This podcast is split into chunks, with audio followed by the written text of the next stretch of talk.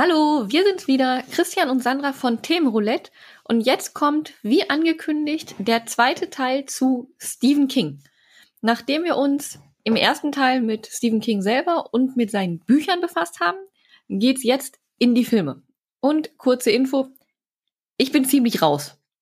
Wenn ich etwas nicht habe, ist es Ahnung von Filmen. Hast du denn gefühlt mehr Bücher gelesen als Filme von ihm gesehen? Gefühlt beides gleich. Das liegt Mhm. aber auch nur daran, dass ich vorgewarnt war und deswegen jetzt in den letzten zwei Wochen Filme geguckt habe. Okay, Wird also du hast bewusst. nachgeholt. Ja. Aber du hast diverse Filme immer noch nicht gesehen. Äh, unter anderem habe ich so die großen nicht gesehen, wie Shining, Mhm. Friedhof der Kuscheltiere habe ich nicht gesehen.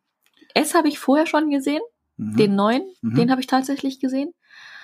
Ähm, Shawshank Redemption kannte ich schon vorher. Und Green Mile, Mhm. sowohl Buch als auch Film. Mhm. Christine habe ich jetzt gesehen. Mhm. Wobei ich irgendwie mitgekriegt habe, dass das, dass der Film wohl rauskam, bevor das Buch rauskam. Ja, in dem Fall ist das ja. Ähm, 1922 habe ich jetzt gesehen. Also äh, äh, der, bei Christine war es wohl so, ich weiß nicht genau, ob der Film früher rauskam oder Also ungefähr gleichzeitig, aber er wurde schon, genau, bevor das Buch rauskam, war Ja. Carpenter da schon. Genau. dran. Und 1922 habe ich Mhm. jetzt gesehen. Und ich habe angefangen mit das Spiel, Mhm. habe aber nach einer halben Stunde Mhm. aufgehört, weil ich festgestellt habe, ist doof. ja. Also. Vielleicht kenne ich auch noch mehr und ich weiß sie nur nicht. Es kann gut sein, ja, weil generell, also King hat ja viel geschrieben, wie wir jetzt in der letzten Folge gelernt haben.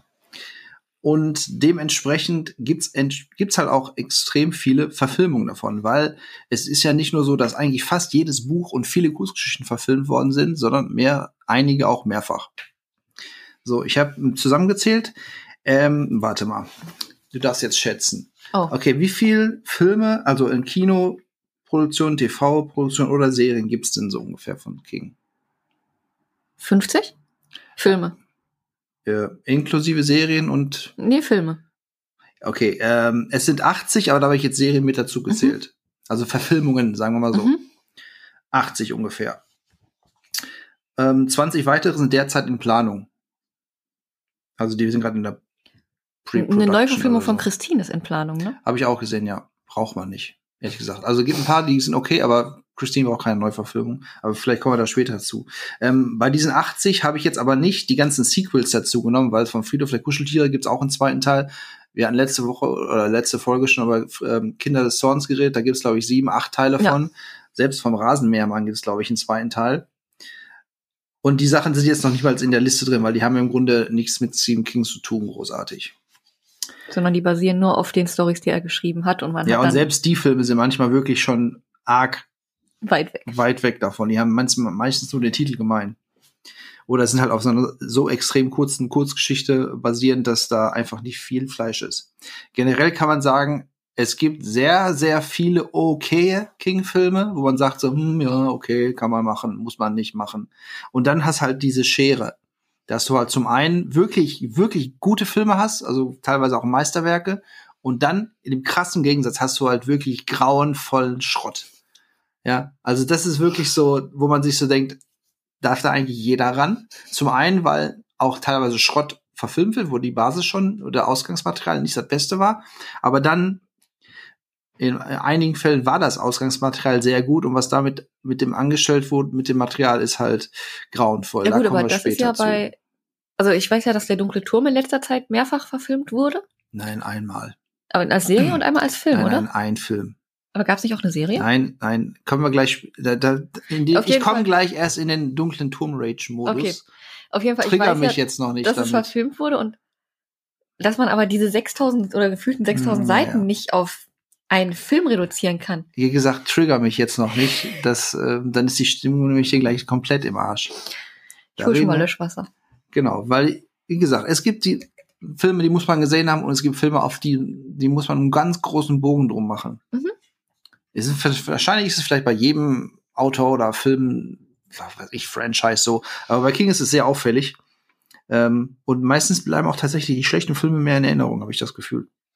Aber wann ist eine Verfilmung eigentlich eine gute Verfilmung und wann ist eine Verfilmung eine schlechte Verfilmung? Das hängt wahrscheinlich davon ab, ob du der Produzent bist und sagst, wenn ich viel Geld damit verdiene, ist sie gut, wenn ich damit einen Verlust mache, ist sie schlecht. Oder ob du ein Fan bist, der sagt, je näher sie am Originalbuch ist, Mhm. desto besser ist sie. Oder ob du jemand bist, der das Original gar nicht kennt Mhm. und sagt, ich, wenn ich gut unterhalten bin, ist Ja. es gut.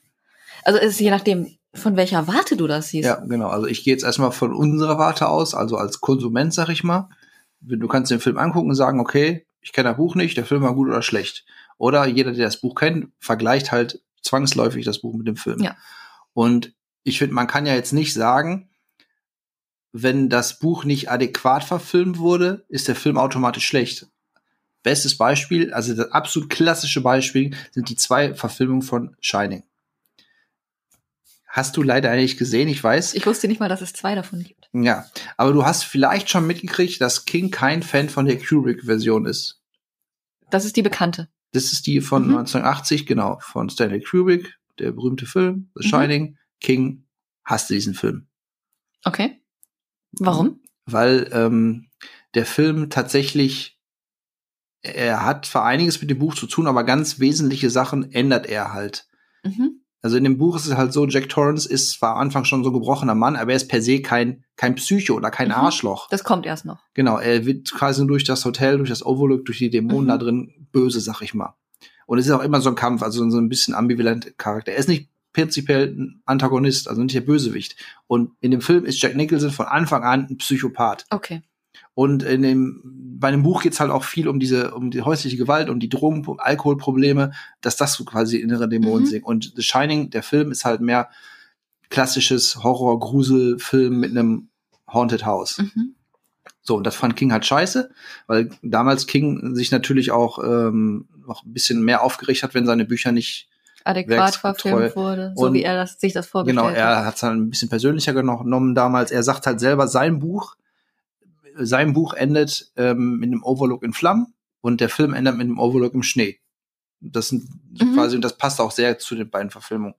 Und deswegen sagt halt King, die Verfilmung ist scheiße, obwohl jetzt jeder sagt, The Shining als Film ist natürlich ein Meisterwerk, also wie Kubrick das gemacht hat. Aber als Verfilmung des Buchstoffes taucht es, nur, taucht es nur bedingt was, ne?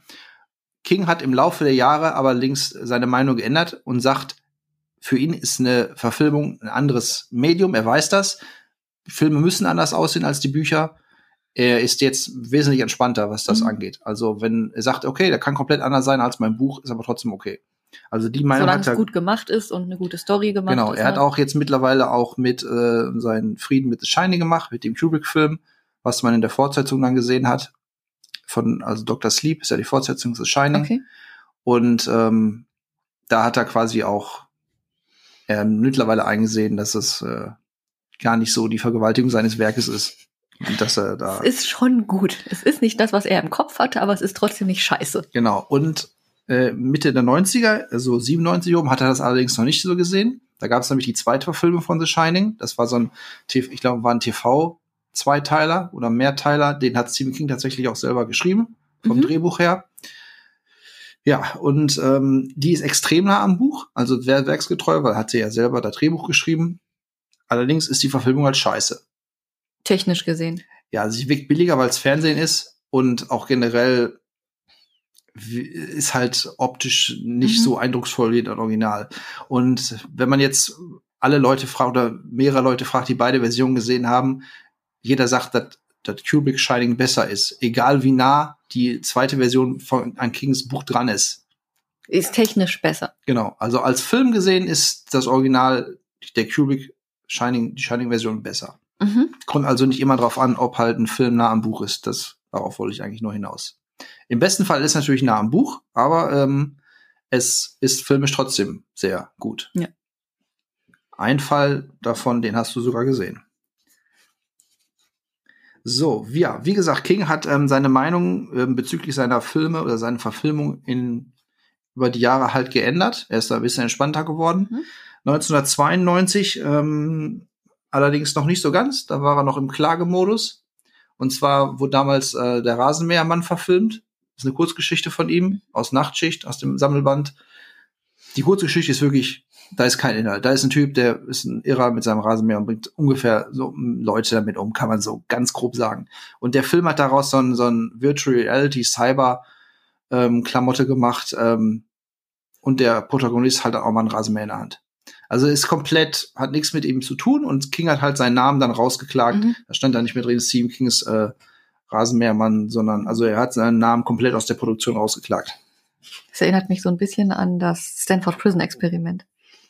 Da gab es auch einen Film, wo der Zimbardo seinen Namen rausgeklagt hat. Ist das das Experiment, das auch hier mit ähm, Moritz Bleibtreu? Mhm. Und da gibt es auch eine amerikanische Version. Genau, von. und da hat Zimbardo aus ah, einem okay. hat er seinen Namen rausgeklagt. Das ist der entsprechende Professor, der das damals gemacht ah, hat. Okay. Ja, kann passieren. Und ja, beim Rasenmäher, man kann ich es verstehen, weil der Film ist zum einen eh, naja, technisch scheiße, inhaltlich Grütze. scheiße. Und aber die Story war auch jetzt wirklich nix, wo man, ich weiß auch nicht, wie man auf die Idee kommt, oh, aus der Story machen wir jetzt so einen, so und so einen Film. Da war einfach nur, wir brauchen irgendeine King-Story, damit sein Name draufsteht, wir nehmen irgendeine und machen da irgendwas anderes draus. So, aber dann kommen wir jetzt mal zu den sogenannten Dollar Babies. Den Begriff hast du mir schon mal um die Ohren gehauen. Ja, aber du, im, um ehrlich zu sein, ich habe ihn vorher auch, ich wusste zwar, dass es diese Sache gibt. Es hat aber nichts mit Stripperinnen zu tun. Nein. Also ich habe es vorher schon gewusst, dass es das gibt, aber dass das Dollar Babies heißt, wusste ich nicht. Und zwar geht es darum, ähm, dass Stephen King, er hat ja ungefähr 200 Kurzgeschichten, er stellt diese Kurzgeschichten für gewöhnlich ähm, Studenten zur Verfügung, dass die die verfilmen werden können. Filmstudenten. Genau. Mhm. Und zwar für einen Dollar. Das ist ah. ein symbolischer Betrag, damit halt, ähm, damit die eine Kopie davon machen dürfen oder dass er ähm, da irgendwie mit beteiligt ist. Er darf allerdings am Ende noch entscheiden, ob der Film veröffentlicht wird. Mhm. Aber er ist da sehr kulant, um, deswegen ist ihn da Solange die gerade nicht richtig Bullshit machen. Ähm, es gibt wohl auch etliche mittlerweile. Frank Darabont, vielleicht kennst du den Namen vom, als Regisseur her? Mhm. Solltest du kennen, weil du hast mindestens zwei Filme von ihm gesehen. Das heißt noch lange nicht, dass ich weiß, wie der Regisseur. Regisseur ist ein schweres. Das heißt ne? noch lange nicht, dass ich weiß, wie der Regisseur heißt. Okay, also er hat tatsächlich das erste Dollar Baby von King verfilmt. Das war in so einer Kurzgeschichte The Woman in the Room. Ähm, äh, als, als er auf der Uni war, 83 bis 86, hat er diesen Kurzfilm gemacht und King war halt extrem davon begeistert. Er hat dafür sogar eine Oscar-Nominierung gekriegt damals als bester Kurzfilm. Das war das erste Dollar Baby und da ist halt die ganze Sache entstanden mhm. bei King. Und seitdem ist er auch mit Darren Bond halt gut befreundet und welche Filme danach. Naja, halt, wenn ihr, wenn ihr einen Oscar mit seinem Buch macht, dann ist das schon ein Grund. Ja, aber vor allen Dingen auch, welche Filme danach kamen. Wirst du gleich noch sehen. Und ähm, wie viele von den Dollar Babys sich mittlerweile im Umlauf befinden, ist nicht ganz klar. Ich habe jetzt nur eine Zahl von 2003, da waren es ungefähr 20, aber ich kann mir vorstellen, dass seitdem noch einige mehr In den letzten 20 sind. Jahren, das ist da noch. Und man sagt halt, darunter sind einige tatsächliche Meisterwerke, aber auch viel Schrott. Allein schon aufgrund der finanziellen Ausstattung, die Filmstudenten genau. ja haben. Ja, ja, ja. richtig.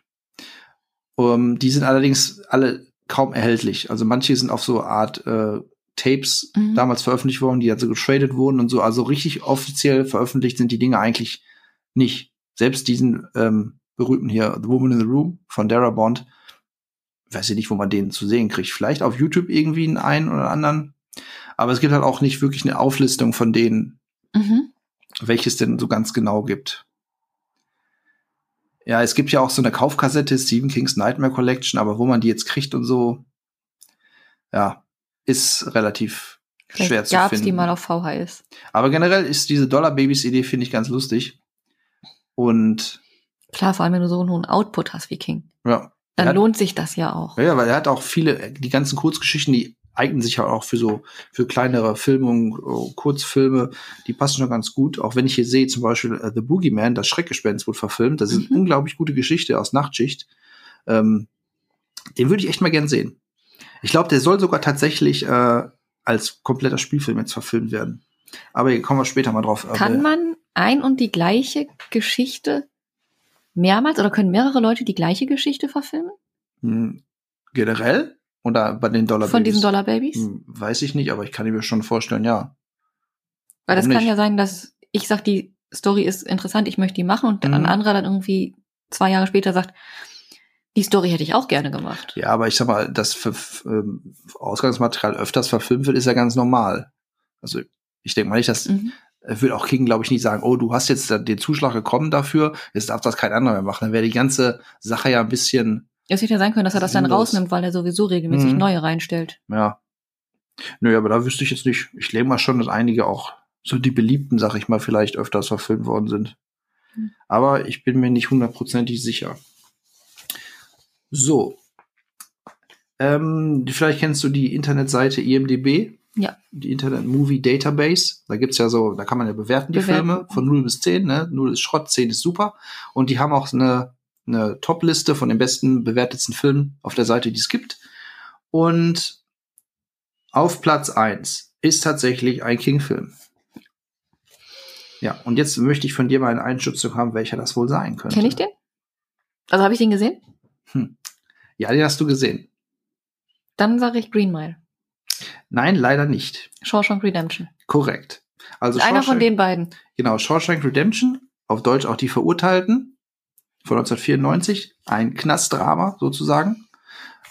Sehr untypisch für King, basiert auf einer äh, kurz auf einer Novelle, ähm, die genauso heißt, veröffentlicht in Frühling, Sommer, Herbst und Tod, dem Sammelband.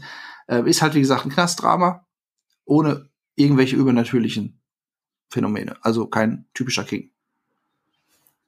Aber gut. Ja, auf jeden Fall. Also ich hatte aber auch, als ich den gesehen habe, erst überlegt, ist das wirklich Stephen King? Mhm, ja.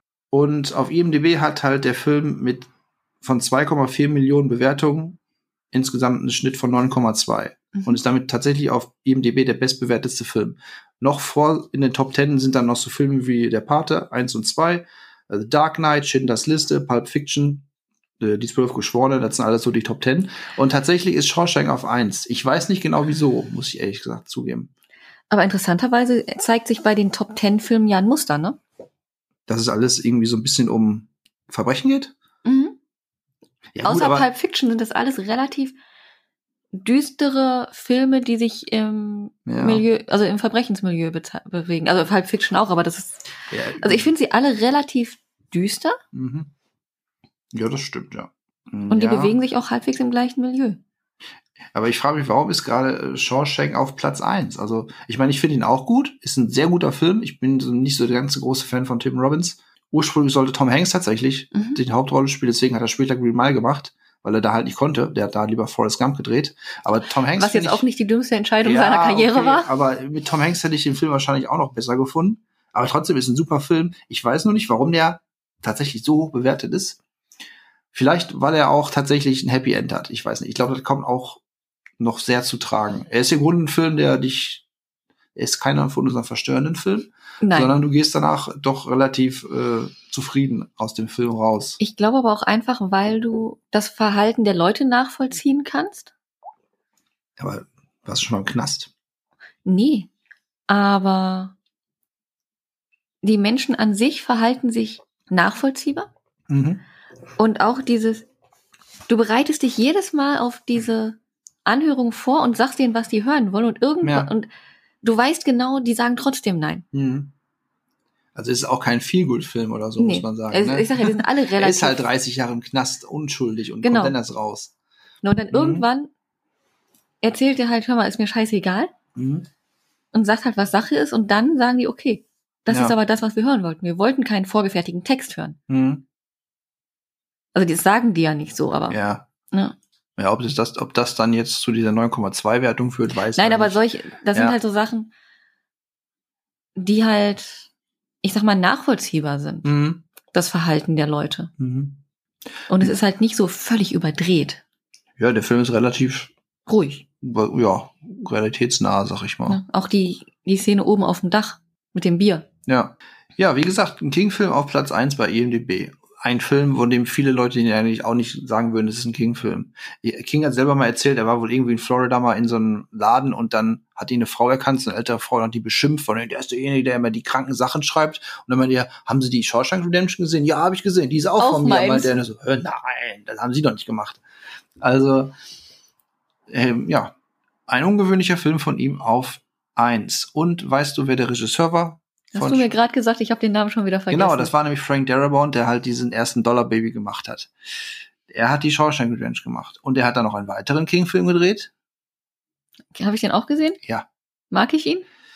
Oder ist es das Spiel? Nein. Fast gleiche Thema. Knast. Äh, Green Mile. Genau. Er hat dann noch Green Mile gemacht. Also er hat einen, und dann hat er noch einen dritten Film gemacht, den erzähle ich dir aber erst nachher, den kennst du nicht. Aber äh, Darabont hat tatsächlich eigentlich nur gute Filme. Kenne ich nicht oder habe ich nicht gesehen? Hast du nicht gesehen, noch Okay. nicht. Ähm, Noch nicht. er hat auf jeden Fall einen sehr guten äh, Output, was King-Verfilmung angeht. Ähm, er hat da noch keinen keinen Griff ins Klo gemacht bis jetzt. Mhm. Denn ähm, Green Mile ist allerdings auch relativ weit oben bei IMDb mit 8,5 oder so. Ähm, den habe ich letztens, den habe ich jetzt in Recherchezwecke nochmal gesehen, seit 20 Jahren zum ersten Mal wieder. Und ähm, ich hatte ihn kitschiger in Erinnerung. Und Wie heißt der Schauspieler nochmal? der Schwarze? Mhm. Äh, Michael Clark Duncan, der ist aber schon Mhm. tot. Ja, ja, das, hat, das hatte ich noch auf dem Schirm, dass der tot ist. Mhm. Nee, ähm, tatsächlich, ich muss jetzt im Vergleich sagen, dass mir fast Green Mile besser gefällt. Aber was hauptsächlich daran liegt, dass ich im, kein großer Tim Robbins-Fan bin. Und die Charaktere und Schauspieler in Green Mile mir dann irgendwie besser gefallen haben. Auch, und ich habe den Kitsch-Faktor doch äh, gar nicht mal so niedrig in Erinnerung. Er ist zwar ein bisschen sentimental natürlich und Ja, kitschig, gut, das aber er hat aber an, Mike, an der Rolle von Michael Clark Duncan. Ja, aber es ist auch so ein bisschen dieses Jahr ähm, jemand, der ausgewöhnliche Heilkräfte hat Ja. und so. Und es ist schon ein bisschen kitschig, aber es ist halt auch stellenweise, die Exekutionen sind, Exekutionen sind relativ hart dargestellt, muss man sagen. Vor allen Dingen die eine. Ähm, deswegen nur rein von persönlichen Ansicht finde ich Green Mile irgendwie besser, habe ich jetzt, habe ich jetzt erst tatsächlich erst gemerkt, vor kurzem. Im Zuge dieser Recherche. So, ähm, wir haben ja noch ein paar andere Filme, die wir reden müssen. Die Neuverfilmung von S ist tatsächlich, also zumindest das erste Kapitel, äh, der erfolgreichste Horrorfilm aller Zeiten mit 700 Millionen. Also die kenne ich auch, die alte kenne ich ehrlich gesagt nicht. Ist ein bisschen Geschmackssache. Die alte Weg natürlich mittlerweile, weil es eine TV-Produktion von 1990 war. Aber Tim Curry ist schon geil. Ja, ja, Tim Curry ist auf jeden Fall auch ein anderer Pennywise als jetzt Gascard. Ist Geschmackssache, muss ich sagen. Äh, wie gesagt, der neue, die neue Version die, äh, von äh, die neue Verfilmung von S, der das erste Kapitel erfolgreichster Horrorfilm aller zweite, äh, aller Zeiten. Der zweite Teil hingegen hat dann nur noch 475 gemacht, also ein bisschen mehr als die Hälfte. Was man auch meiner Meinung nach an der Qualität an den Mhm. Qualitätsunterschieden der beiden Filme sieht, weil ich finde, den erste, der erste ist gut, der zweite, Kann man gucken. der zweite ist, nee, ja, der ist okay, aber da haben sie leider viel Potenzial verschenkt. Wo auch generell schon im Original und auch im Buch ist halt auch der Part mit den Erwachsenen eher der schwächere Part. Mhm. Und der erste, das erste Kapitel von S lebt auch nicht davon, dass ein Horrorfilm ist, ein guter, sondern hauptsächlich so ein Coming-of-Age-Film, finde ich. Aber das ist auch wahrscheinlich eine der bekanntesten Verfilmungen von King. Mit dem roten Ballon. Ja, siehst du, du kannst dich jetzt zumindest an den Ballon erinnern. Ich fand den Film wirklich gut. Auch als die dann unten in dieser Höhle sind, mit, ne, mit den Kindern, die dann alle da fliegen den ersten oder jetzt? schweben. Ja, Oder den zweiten, meinst jetzt? ersten. Ja, ja, der erste ist okay. Aber man kann sich auch tatsächlich den, den Film, den TV-Film von den 19, aus den 90ern kann man sich auch noch, den kann man sich noch geben, wegen Tim Curry. Ich wollte gerade sagen, allein schon wegen Tim Curry. Ja, alles andere ist auch nicht so geil in dem Film, muss man sagen. So, ähm, generell muss man sagen, was dir jetzt vielleicht nicht so viel sagt, dass viele bekannte Regisseure hatten schon ihre Finger an King sozusagen. mhm. Wie gesagt, Darabont, den du ja vorher jetzt nicht kanntest oder so. Ich bin raus. Aber der ist auch eigentlich durch diese King-Verfilmung relativ berühmt geworden. Aber Kubrick natürlich, Shiny? ja, richtig. Dann äh, George Romero hat mit King öfters was gemacht. Der Name sagt mir was, aber mm, Äh, hauptsächlich dadurch bekannt durch die Nacht der lebenden Toten und alles, was an Zombie-Filmen danach kam. ah, okay. Da ist Mhm. halt quasi mitbegründet. Also ein ganz großer Horrorregisseur, der hat halt äh, mit King Creepshow gemacht und dann halt Stark, The Dark Half, den Film mit dem Pseudonym. Mhm. Ähm, auf jeden Fall ein großer Name. Ähm, Rob Reiner hat einige Filme gemacht, der halt vorher This is Spinal Tap gemacht hat, eine der besten Musikfilme der aller Zeiten. Aber auch Harry und Sally, Mhm. den kennst du bestimmt, ist immer so dein Metier wahrscheinlich. Gar nicht, aber ich Das ist ein typischer Frauenfilm. super. Ja, und der hat aber auch zwei Stephen King-Filme gemacht. Mhm. Kommen wir später nochmal zu. Ähm, Carpenter natürlich, war auch Ja. dabei. Der hat Chris Er hat Christine gemacht, genau. Äh, David Cronenberg hat The Dead Zone gemacht. Cronenberg kennst du? Nein. Oh, das ist sehr schade. Also die Fliege von Cronenberg muss man auf jeden Fall gesehen haben. Scanners ist auch noch ein guter Film. Ja, Darabont hat Brian De Palma hat äh, Carrie gedreht. Edgar Wright dreht jetzt ein. Und zwar tatsächlich ähm, ist in Planung, dass Edgar Wright Running Man dreht. Also ähm, Menschenjagd, ein Bachmann-Buch. Soll nicht Feuerkind auch wieder verfilmt werden? Ich stehe auch auf der Liste, Mhm. hatte ich jetzt aber nicht drin, weil es tatsächlich, ja, ob man da jetzt eine neue Version von braucht. Also Christine finde ich zum Beispiel brauchst du keine neue Version. Der wirkte damals schon, also wie man das heute glaubhaft machen will, dass ein Auto irgendwie Leute umbringt. Der 80er-Film passt, weil das ein 80er-Jahre-Film ist. Er hat seinen Charme, Carpenter hat auch seine Handschrift drauf. Christine mag ich, neue Verfilmung davon braucht man nicht. Die Running Man-Verfilmung, da bin ich sehr gespannt drauf, weil da gab es schon eine in den 80ern. Und zwar Mhm. mit wem? Wieder aufgelaufen. Natürlich. Mit Schwarzenegger. Was? Running Man. Ja, hat leider sehr wenig mit dem Buch zu tun, weil in dem Buch ist halt die Menschenjagd komplett über USA, wo ein Mensch Mhm. für so eine Spielshow, sag ich mal, gejagt wird. Und in dem Film ist halt Schwarzenegger nur so ein Kandidat in so einer dystopischen Spielshow, Okay. wo er halt mit so Gladiatoren kämpft. Mhm. Also hat nicht viel mit dem Buch zu tun, aber ich glaube, jetzt die neue Version, die müsste sehr interessant werden. Und dann ähm, wird auch noch ähm, das Mädchen verfilmt, oder im Original The Girl Who Loved Tom Gordon. Das fand ich nur deswegen interessant, weil das ist die Regisseurin, die We Need to Talk About Kevin gemacht Okay. hat. Und in dem Film geht es halt um so ein Mädchen, das sich in einem Wald verläuft. Mhm. That's it. Aber die Wälder in, in, in Ja. Nordamerika sind ein bisschen größer, also wird da halt auch ein bisschen Einerseits das und Trip es raus. gibt doch auch den Film von King, wo die sich in einem Feld verlaufen. Ja, der ist auch auf ähm, Netflix, das war im Hohen Gras. Genau. Ja. Einer der unzähligen Netflix-Filme, ähm, Netflix-King-Verfilmungen, die in letzter Zeit so rauskamen. Mhm. Hast du ihn gesehen? Im Hohen Gras. Nein. Ich hatte den Trailer gesehen, aber Ja, kannst äh, wie viel, wie Filme, wie viele Horrorfilme oder King-Filme ist die das erste Drittel gut und danach wird's halt nicht so toll. aber ich hatte halt mir den Trailer angeguckt und mich dann doch für einen anderen Film entschieden. Ich habe ja letzte Folge schon mal ein bisschen erzählt, dass ich tatsächlich zum ersten Mal mit King in Kontakt kam durch einen Film. Und das ist halt Rea M gewesen. Auf Englisch Maximum Overdrive. Der einzige Film, den King auch selbst als Regisseur umgesetzt hat. Von vielen auch als der schlechteste King-Film überhaupt angesehen. Weil er einfach ein beschissener Regisseur ist. Also, mh, ich finde, es ist absolut falsch, den als schlechtesten Film anzusehen. Da gibt's noch viel schlimmere. Er ist halt ein Trashfest, muss man sagen. King, damals, er kann sich auch an die Dreharbeiten natürlich nicht erinnern. Weil er besoffen und high war, war. es war Mitte der 80er, er Okay. war komplett durch. Aber es ist halt super charm, charmanter Trashfilm, wo halt die, die Lastwagen und die ganzen äh, Maschinen halt auf den Menschen losgehen. Mhm. Und ist totaler, total cheesy äh, Crap heutzutage. Aber das ist halt der Charme. Und dann ist halt, halt einer der wenigen King-Filme, die auch etwas humorvoll sind, eigentlich sehr humorvoll, weil es halt die Ausgangssituation ist halt totaler Quatsch. Aber damals als sieben, achtjährigen fand ich den cool und ich habe ihn letztens noch mal geguckt und er hat immer noch, er macht immer noch Spaß, muss ich sagen. Er ist nicht der schlechteste King-Film überhaupt. Natürlich kann man ihn jetzt nicht mit Shining oder äh, Shawshank oder so vergleichen, aber für das, was er ist, ähm, als lustiger Trash-Film geht es. Katzenauge habe ich halt auch dann relativ früh gesehen. Kann man gucken. Ist ganz okay als Episodenfilm. Dann ähm, habe ich Cujo irgendwann gesehen im Fernsehen. Auf dem zweiten oder so lief der. Hast du auch noch nicht gesehen, ne? Also Nein. du weißt, worum es geht. Um einen Hund. Um einen Bernardiner, der Amok läuft und tollwütig ist. Ja. Und Cujo ist auch immer noch äh, echt gut. Das erst, die erste Hälfte ist vielleicht ein bisschen langweilig, aber die zweite Hälfte, wo wirklich einfach nur eine Mutter und ihr Sohn in einem Auto eingesperrt sitzen und der Hund lässt sie nicht raus, Die macht Spaß. ist ja sehr schönes äh, Kammerspiel, kann man sagen. Und äh, wirklich, wenn man auf Tierhorror steht, kann man sich Cujo auf jeden Fall geben. Ist das wirklich alles in der zweiten Hälfte, dass die da sitzen? Ja, ja, so ungefähr 90 Minuten. Ab der zweiten Hälfte sind die nur im Auto. Mhm. Für, hätten sie auch irgendwie wirklich einen Kurzfilm oder so oder einen wesentlich kürzeren draus machen können, wäre vielleicht noch effektiver gewesen. Weil jetzt Charaktere und so sind jetzt zu dem Film oder Werk jetzt auch nicht so, so wichtig. Feuerkind habe ich damals auch gesehen. Drew Barrymore? Ja, habe ich nicht mehr viele Erinnerungen dran an den Film. Hm, keine Ahnung, ob der noch, ob der gut oder schlecht gealtert ist, weiß ich nicht. Und bei S weiß ich auf jeden Fall noch, S war typische Videothekenkultur, dass man halt an der Videothek vorbeiging und da hing halt dieses riesige Poster von S, wo du halt Pennywise, der dann im kompletten Clown-Outfit natürlich äh, auf dem Poster war. Ja, das hat damals auf jeden Fall schon angezogen. Und dann ähm, lief der Film auch irgendwann mal auf Sat 1, Anfang der 90er. Ich habe dann, ich glaube, S habe ich auch wirklich vor dem Buch gelesen, äh, geguckt, Gesehen. genau, mit zwölf. Dann noch das Buch gelesen und festgestellt, wie viel da noch drin ist, oder?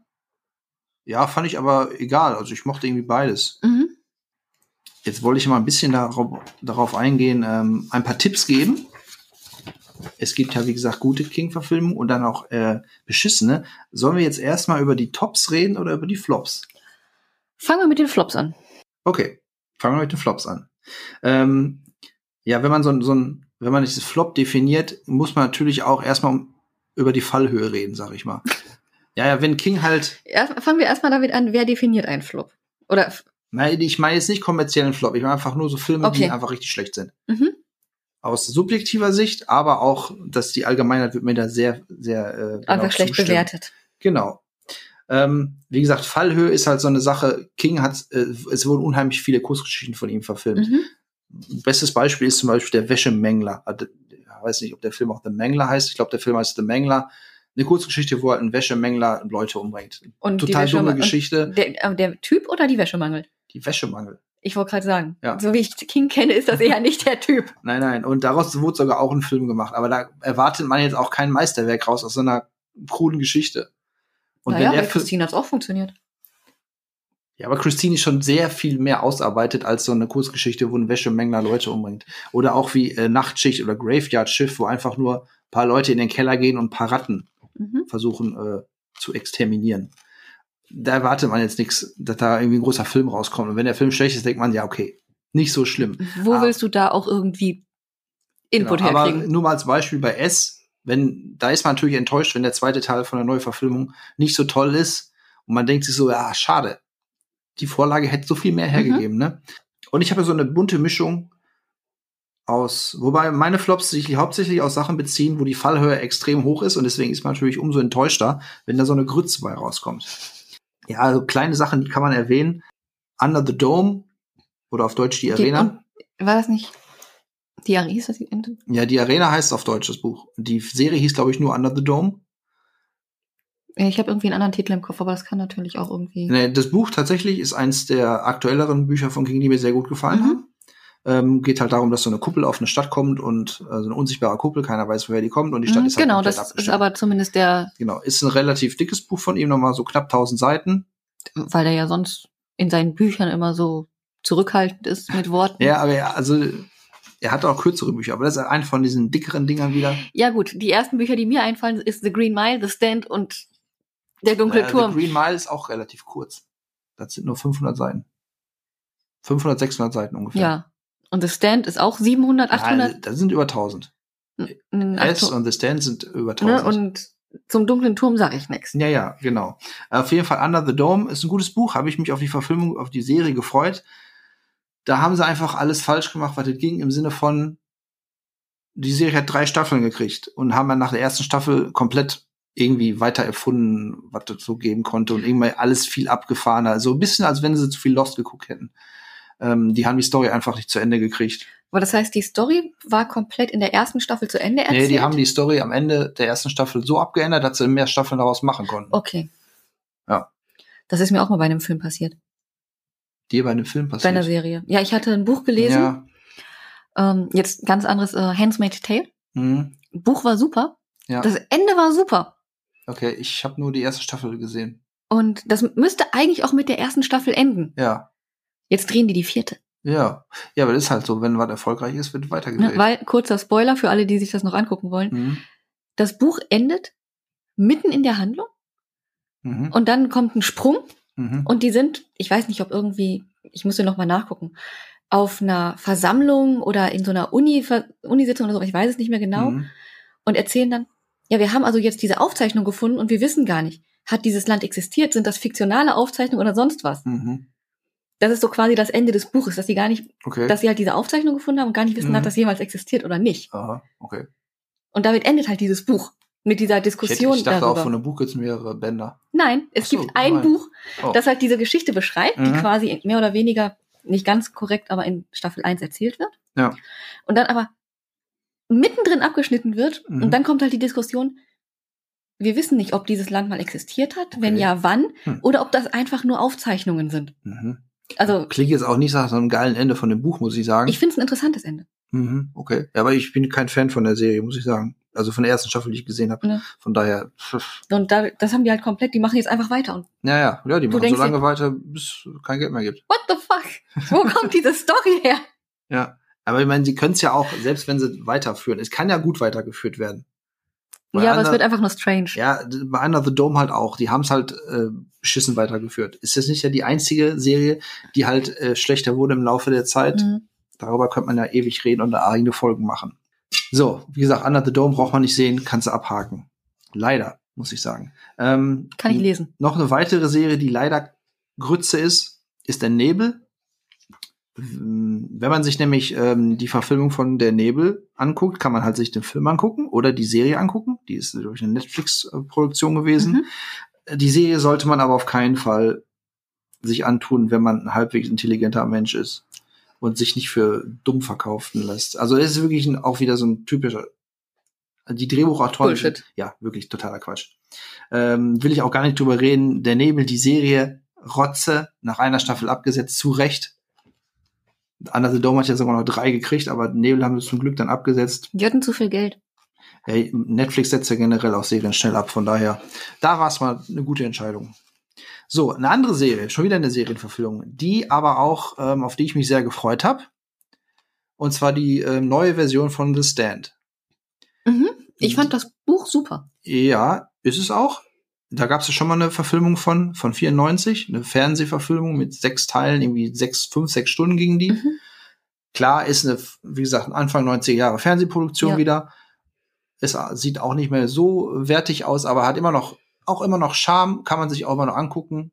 Ist auch relativ nah am Buch gewesen. Natürlich in sechs Stunden kriegst du die ganzen über 1000 Seiten nicht ganz unter. Mit Fleck und Mutter Abigail und Ja. Und ähm, von daher war eigentlich gut, dass sie jetzt eine neue Version machen. Äh, eigentlich ganz guter Cast, auch wenn Whoopi Goldberg als Mutter Abigail vielleicht ein bisschen komisch war. ein bisschen jung. Bisschen jung, ja. Mutter Abigail war 102 ja, oder okay, so. aber ich da kriegen ja keine Schauspielerin, die so alt ist. Ja? Ja, aber Whoopi Goldberg ist ein bisschen jung für Mutter Abigail. Also, ist doch auch schon 70. da fehlen noch 40 Jahre. Ja, aber okay, sie gibt- doch keine Schauspieler, die so alt sind. Ja, aber älter als 70 gibt's schon. Ja, okay. Vor allem auch ja, älter aussehen. Ja, die haben sie bestimmt dann noch älter geschminkt oder so. Ja, aber Mutter Abigail war ja extrem dürr, extrem klein. Hm. Das hätten sie, glaube ich, schon. Aber ist ja auch egal. Ja, die haben es eh verkackt mit der Serie. Und zwar aber nicht wegen dem Cast, hauptsächlich wegen dem Cast, auch wenn ein paar Pro, äh, Personen seltsam waren. Ähm, hauptsächlich einfach, weil die Original The Stand-Geschichte ist eine einfach ganz chronologische Sache. Der, der Virus bricht aus und dann siehst du halt Ja. quasi, wie die Überlebenden so langsam klarkommen in der Welt und eine neue Welt ausbauen, aufbauen. Also erstmal, wie sie gar nicht klarkamen und dann, wie die, die immun waren. Das Ganze. Genau. Und irgendwelche lustigen Drehbuchautoren oder Produzenten haben einfach gedacht, bei der neuen Version machen wir es doch unchronologisch.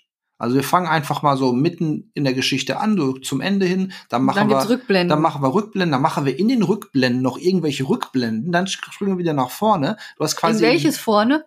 ja, du hast in quasi in jeder Szene sind sie in einer anderen Zeitebene. Das ist einfach absolut Katastrophe, sich das anzugucken. Leute, die die Story nicht kennen, kapieren gar nichts. Und Leute, die die Story kennen, denken, warum Fühlen zeigen die das jetzt schon? Ja. Kein Spannungsaufbau, keine Charakterentwicklung. Also es ist Ich meine, vor allem macht das ja keinen Sinn, gerade was zum Beispiel die Entwicklung von Harold angeht, die ja, Der ist sofort in der ersten Folge, merkst du, äh, siehst du schon, äh, der ist eine in der ersten Szene sofort dabei. Und ja, ja, aber gerade die Entwicklung von Harold braucht ja ihre Zeit. Mhm. Der ist aber auch, in, muss man sagen, im, in der neuen Serie von Anfang an schon ein totaler Freak und Arschloch. Ja, also er hat da keinerlei Sympathie in der aber Serie, genau darum sagen. geht es ja. Ich meine, Freak war er da auch, aber kein Arschloch. Ja, ja, also weil er zumindest noch so ein bisschen, äh, hat man so ein bisschen nachvollziehen können. Aber da ist er halt auch, ja, leider, leider, wie gesagt, gut drauf gefreut. King hat sogar das Ende ähm, selber nochmal neu geschrieben. Mhm. Braucht man auch überhaupt nicht, was er da noch reingehauen hat am Ende. Okay. Also, nee, The Stand, die neue Version jetzt von 2020, kann man sich getrost schenken. So, dann habe ich jetzt einfach noch mal äh, im Zuge der Recherche ähm, mir die, Ver die Ver Verfilmung von Puls angeguckt, auf Englisch Cell. Das ist ein relativ neues Buch von King, wo es halt darum geht, dass ähm, äh, Leute durch ihr durch ein Handyimpuls zu Art Zombies werden. Das ist ein ganz lustiges Buch, nein, aber zu so ähm, tollwütigen Zombies, also die Ja, oh. Leute anfallen. Äh, das Buch ist ganz gut, ist halt die Zombie-Version von King, äh, wie Zombies auf Speed sozusagen. Der Film ist Also ich habe noch nie so was grauenvolles gesehen.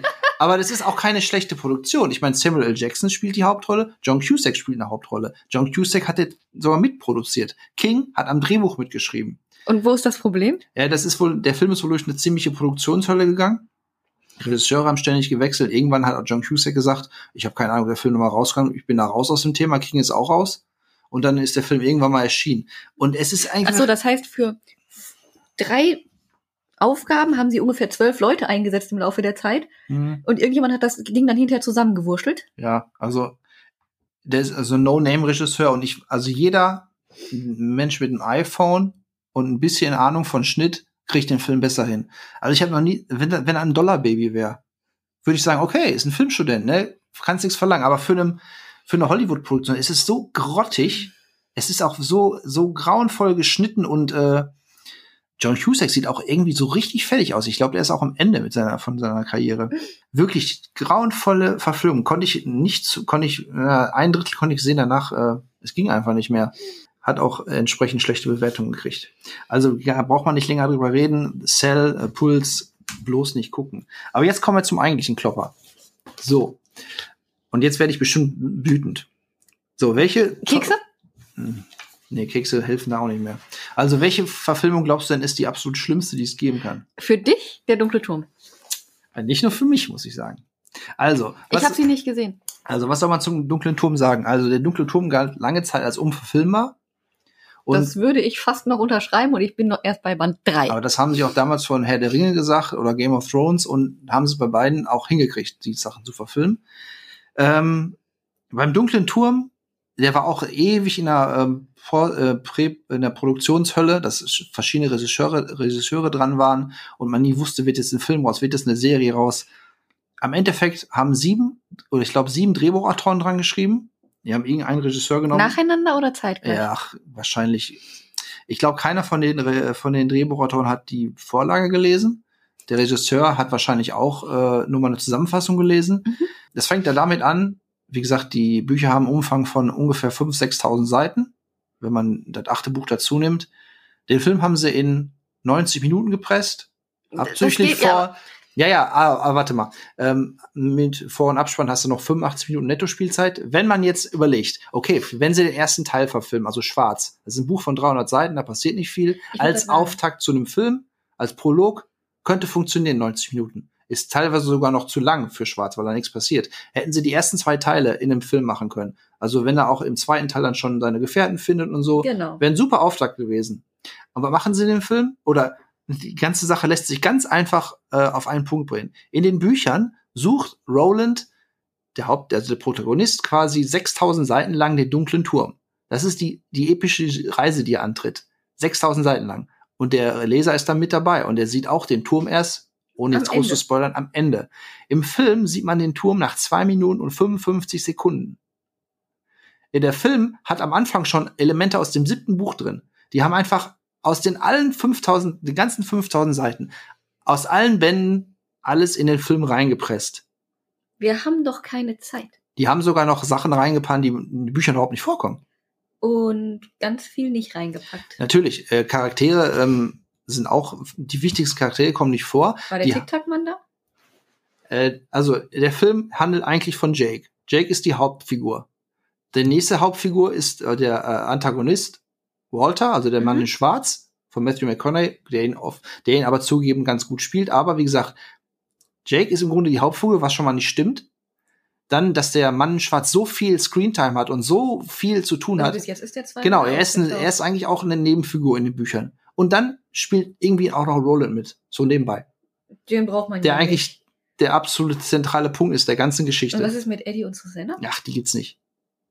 Ich meine, am Anfang war natürlich viel Geschrei, dass Idris Elba als Roland gecastet wurde, der ja eigentlich der schwarz ist. Und Roland ist in den Büchern halt weiß. Ja, scheiß drauf, das ist aber für die Rolle ist das egal. Ist auch, ist auch komplett egal. Ähm, allerdings ist das im Laufe der Bücher auch, auch wichtig, dass Roland weiß ist, weil er halt ähm, wegen der ganzen Rassismus-Thematik mit Susanna ja, gut. spielt eine große Rolle. Aber ist auch egal. Der, der Film ist nicht wegen Idris Elba sch äh, schlecht, ob er jetzt schwarz oder weiß, ist Mhm. komplett egal. Der Film ist einfach eine Katastrophe. Also, da kann man, diejenigen, die das Drehbuch geschrieben haben, haben die Bücher nicht gelesen oder haben keinen Bock gehabt. das so rum. Die haben einfach gedacht, äh, ja, wir nehmen jetzt irgendwie so einen Typen, der hat zwei, äh, zwei Knarren und der will so einen Turm beschützen und daraus machen wir ein Actionfest. Aber der will den ja nicht mal in erster Linie beschützen. Er will den ja erstmal finden. Ja, also in dem Film ist es auch ganz anders. Er will einfach nur Walter töten, weil er seinen Vater umgebracht hat. Es ist einfach mal ein Rachefeldzug. Der Turm ist ihm Okay. eigentlich egal. Okay. Und ähm, was wollte ich jetzt noch sagen? Und auch wie der Film, also angenommen, man hat die Vorlage nicht gelesen, dann kann man sich ja noch in den Film rein, reingehen und kriegt so ein Fantasy-Action. Film und dann ist okay. Ja, aber auch das, es ist er wirkt, wirkt wie so ein billiger Underworld-Film oder wie Resident Evil teilweise. Roland und Walter in dem Finale ähm, bekämpfen die sich da, schießen sich gegenseitig ab und du denkst so, was ist das Nichts hier ein passiert. Marvel-Film? Äh, das ist, das gibt's einfach nicht. Vor allem, weil Buch. Roland ja extrem gut schießt.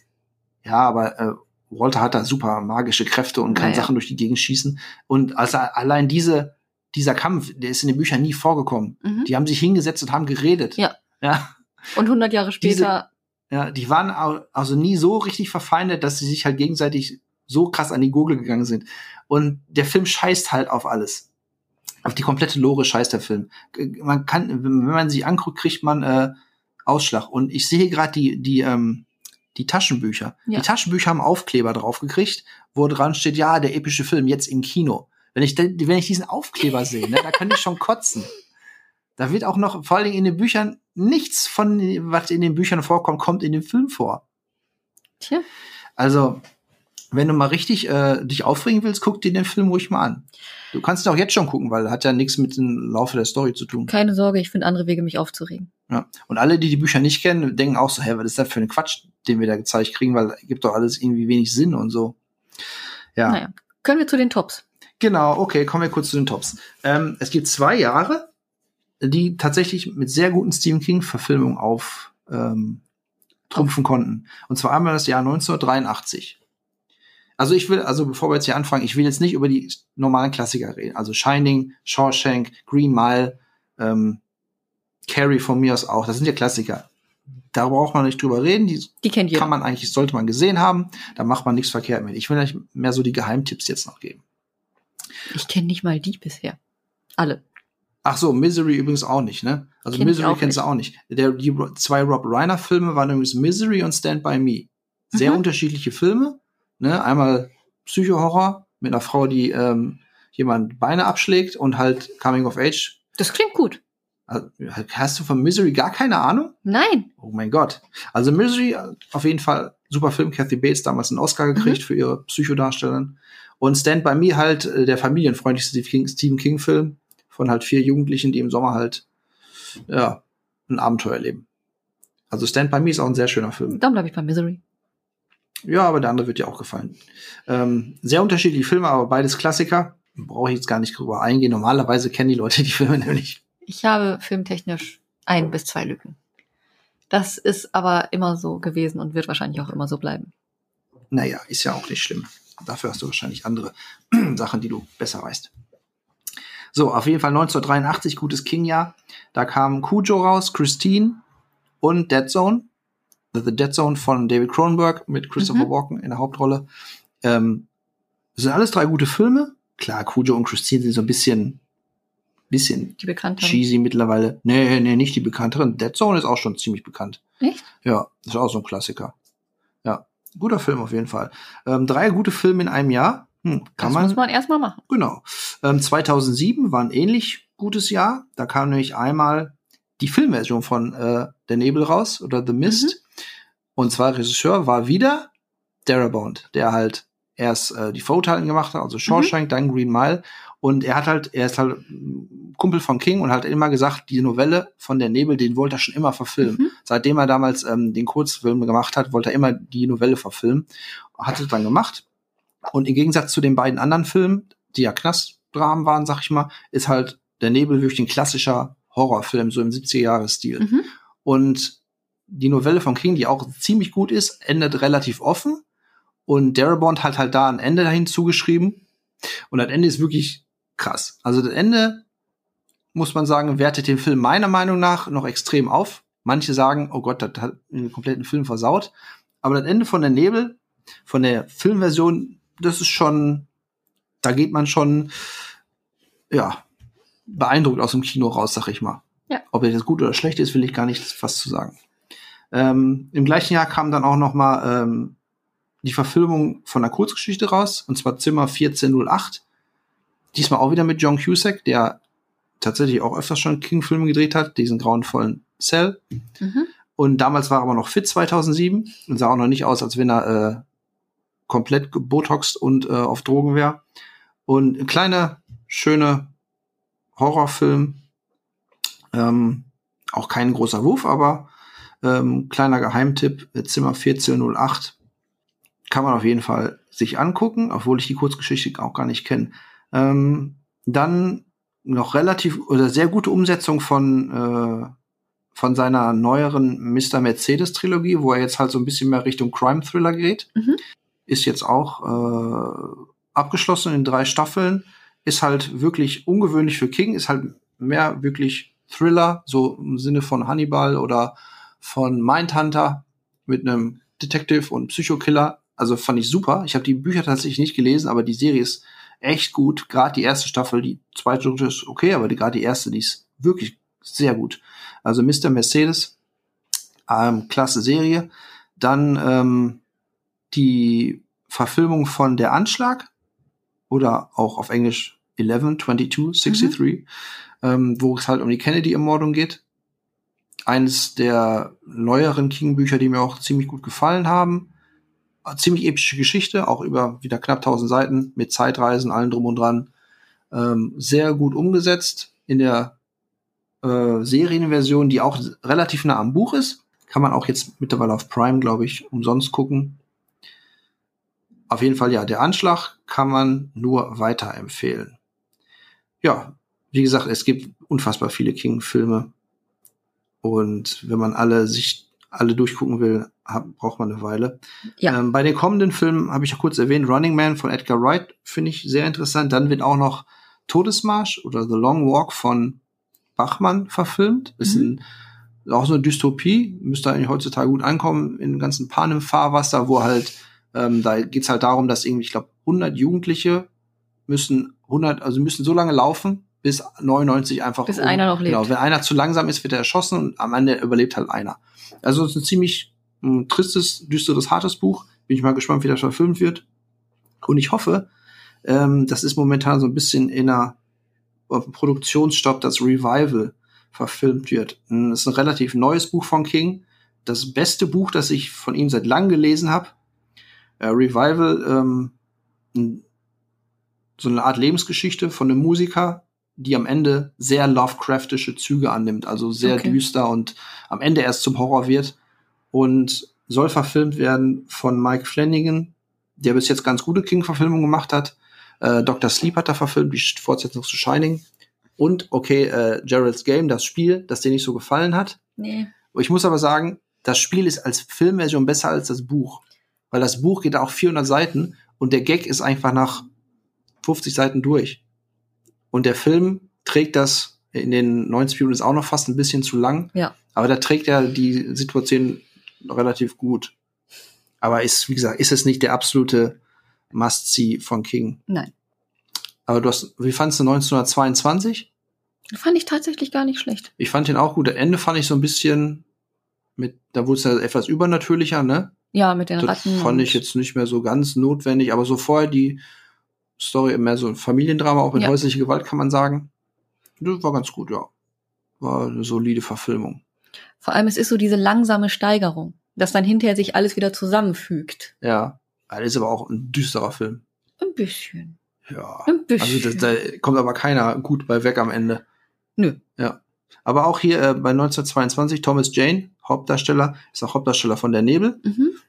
Kann man auch in King-Filmung, äh, King-Verfilmung immer ganz gut sich angucken. Ja. Okay. Gut. Ähm, guckt euch auf keinen Fall, äh, supportet in keinster Weise die dunkle Turm-Verfilmung. Äh, ursprünglich sollte mal eine Serie noch daraus gemacht werden, aber der Film ist auch total, äh, total verkackt an den Kassen. Zu Recht. Da wird nichts mehr kommen. Ja. Schade eigentlich, weil ähm, also jeder wünscht sich eigentlich, dass äh, der dunkle Turm so eine Game of Thrones Behandlung kriegt. So vernünftig Wirklich, verfilmt wird. Genau, sehr auf viele Staffeln ausgelegt, ne, langsam sich Zeit lassen, gutes Budget. Das ist perfekt. Wäre der perfekte, äh, ich sag mal, der neue Game of Thrones. allerdings noch ein bisschen abgefahrener Anders. wahrscheinlich, ja. Und abgefuckter vor allem. Ja, Vielleicht irgendwann in ein paar Jahren wagen sie sich da wieder ran. Ich glaube, jetzt ist erstmal der dunkle Turm äh, Gift. Aber bevor wir noch Schluss machen, als wir uns über die Bücher unterhalten haben von Stephen King, haben wir uns ja auch über das Thema FSK bei Büchern unterhalten. Ja. Ich habe mich schlau gemacht. Ah, oder. Zumindest, zumindest ein bisschen, genau. Und zwar habe ich mit meiner Schwester gesprochen. Meine Schwester ist nämlich ihres Zeichens Buchhändlerin. Mhm. Das heißt, wenn es um die Frage geht, warum haben Bücher keine FSK, Ja, habe ich nachgefragt. Ähm, es gibt tatsächlich Bücher, die eine FSK haben. okay. Und zwar das, was ich dir auch gesagt habe. Mangas, Animes und Graphic Novels. Ja. Alles das mit Bildern. Es geht anscheinend wirklich um die grafische Darstellung. Mhm. Sie hatte auch gesagt, es kann sein, dass es ähm, vom Fester Verlag FSK-Titel gibt. Da, mü da müsst ihr aber nachgucken. Das Mhm. sind reine Horrorbücher. Ich aber weiß, Fester hat Lovecraft im Angebot, habe ich Ne, mal. aber da- gefunden. glaubt sie eigentlich nicht so wirklich dran. Mhm. Das wäre so der einzige der Verlag. Ja, aber warum? Es, es geht nur um die grafische Darstellung, deswegen haben die anderen Genau. die nicht. Okay. Also es Ja, scheint wirklich dann was mit der grafischen Darstellung zu tun haben. Ja. Hm. Na gut. Jetzt sind wir wieder ein bisschen schlauer geworden. Ja. Okay, übrigens auch der dunkle Turm, den haben sie ab 12 gemacht, ja? Der hat eine Ernst? FSK von 12. Ja, der Film ist auch Kindergarten, da passiert ja nichts. So, aber dachte, in den Büchern passiert halt schon noch einiges mehr. Ne? Ja. Du hast auch noch, bist ja noch gar nicht so weit. Wart erst mal ab, wenn Mordred und so kommt. Ja. Ähm, geht ja noch weiter. Okay, Dann war's das? ja. Ähm, kleiner Tipp, guckt euch die guten Filme an, ne? Und bleibt von dem Scheißfilm bloß weg. Ähm, gebt einfach mal bei, ihr könnt bei Netflix oder bei Prime ruhig mal Stephen King eingeben, da findet man genug. Ja. Habe ich Ja. auch gemacht. Da findet man auch die schlimmen Sachen. Aber Schaut euch mal durch. genau. Bis dann. und tschüss.